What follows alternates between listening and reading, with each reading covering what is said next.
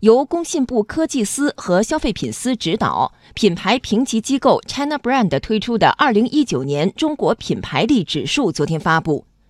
指数报告对近八千个中外品牌进行了总体评价和分析解读。数据显示，目前消费意愿正在向一部分品牌集中，中国品牌的市场主导格局依然稳固，但品牌意识依然有较大提升空间。央广记者吕红桥报道。二零一九年中国品牌力指数调查覆盖全国六十五个城市、一百七十六个细分行业、七千八百多个品牌，主要是通过消费行为评价消费者对品牌的信赖程度。根据指数报告，二零一九年中国品牌力指数的一百七十六个品类中，第一品牌百分之七十由中国品牌获得，比去年小幅上涨。China Brand 执行总裁兼首席研究官姚颖说：“中国品牌的主要优势集中在服务业和耐用消费品领域。”如果从行业分布来讲的话，中国品牌在服务业里面优势是最大的，百分之八十八的服务业第一品牌都是中国的。然后其次是耐销领域，耐销领域我们有百分之七十一的品类是中国品牌。从细分属地来看，广东、北京、浙江、上海、山东囊括了百分之七十以上的中国第一品牌席位。国信品牌评价研究院院长杨希伦认为，这些数据说明中国品牌在本土市场的主导格局依然稳固。也反映出服务业率先顺应了消费升级趋势。其实它还是反映了一个品牌的本质啊，因为品牌从根儿上它是从本地服务开始的嘛。你不管你过去老字号都是本地服务，外国的这个全球品牌也是从本地服务起家。所以你随着中国这个消费升级，人们对品牌的细分有需求，那么就支撑了本地服务的一个兴起。值得注意的是，指数得分最高的八个品牌全都是中国品牌。其中，除了中国移动之外，另外七个品牌全都来自互联网行业，分别是微信、百度、美团外卖、高德地图等。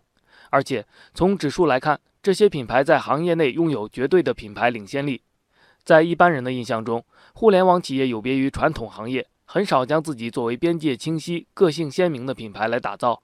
既然如此，为什么还能形成强大品牌力？互联网品牌它还是跟用户近，品牌是谁离你近，谁容易得宠。所以这个也证明了，这个数字品牌这一个大的品类会超过原来基于工业文的很多品牌。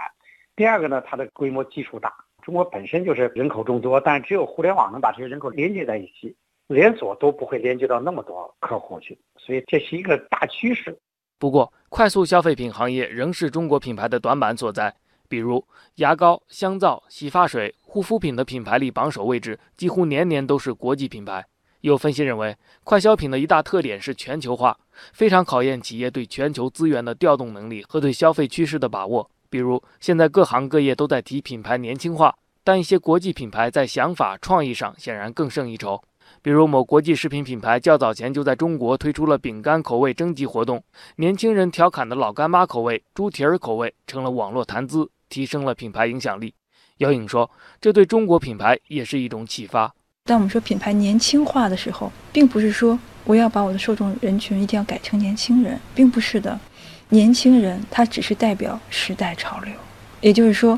我所谓的迎合年轻人，其实我所迎合的只是新的时代话术，也就是我要用符合这个时代的声音来传递我们的价值而已。杨希伦说：“经过长时间苦练内功，产业升级，在很多领域，其实中国制造的质量已经不输给外国企业。”但一双质量差不多的鞋，人家却能卖出几倍的价钱，差的就是产品之外的品牌溢出价值。所以，好产品除了产品好，还要品牌好。那还是根据用户还有它的文化属性，因为作为一个品牌当中，我们除了质量、功能，实际上这个文化属性和情感属性是要洞察的。所以，这种高溢价的产品刚开始肯定不是一个大规模的产品，它一定是围绕着一个圈层。但这个圈层的扩大，它这个产品规模扩大。当这个圈层追随都增加，它这个销售也会扩大。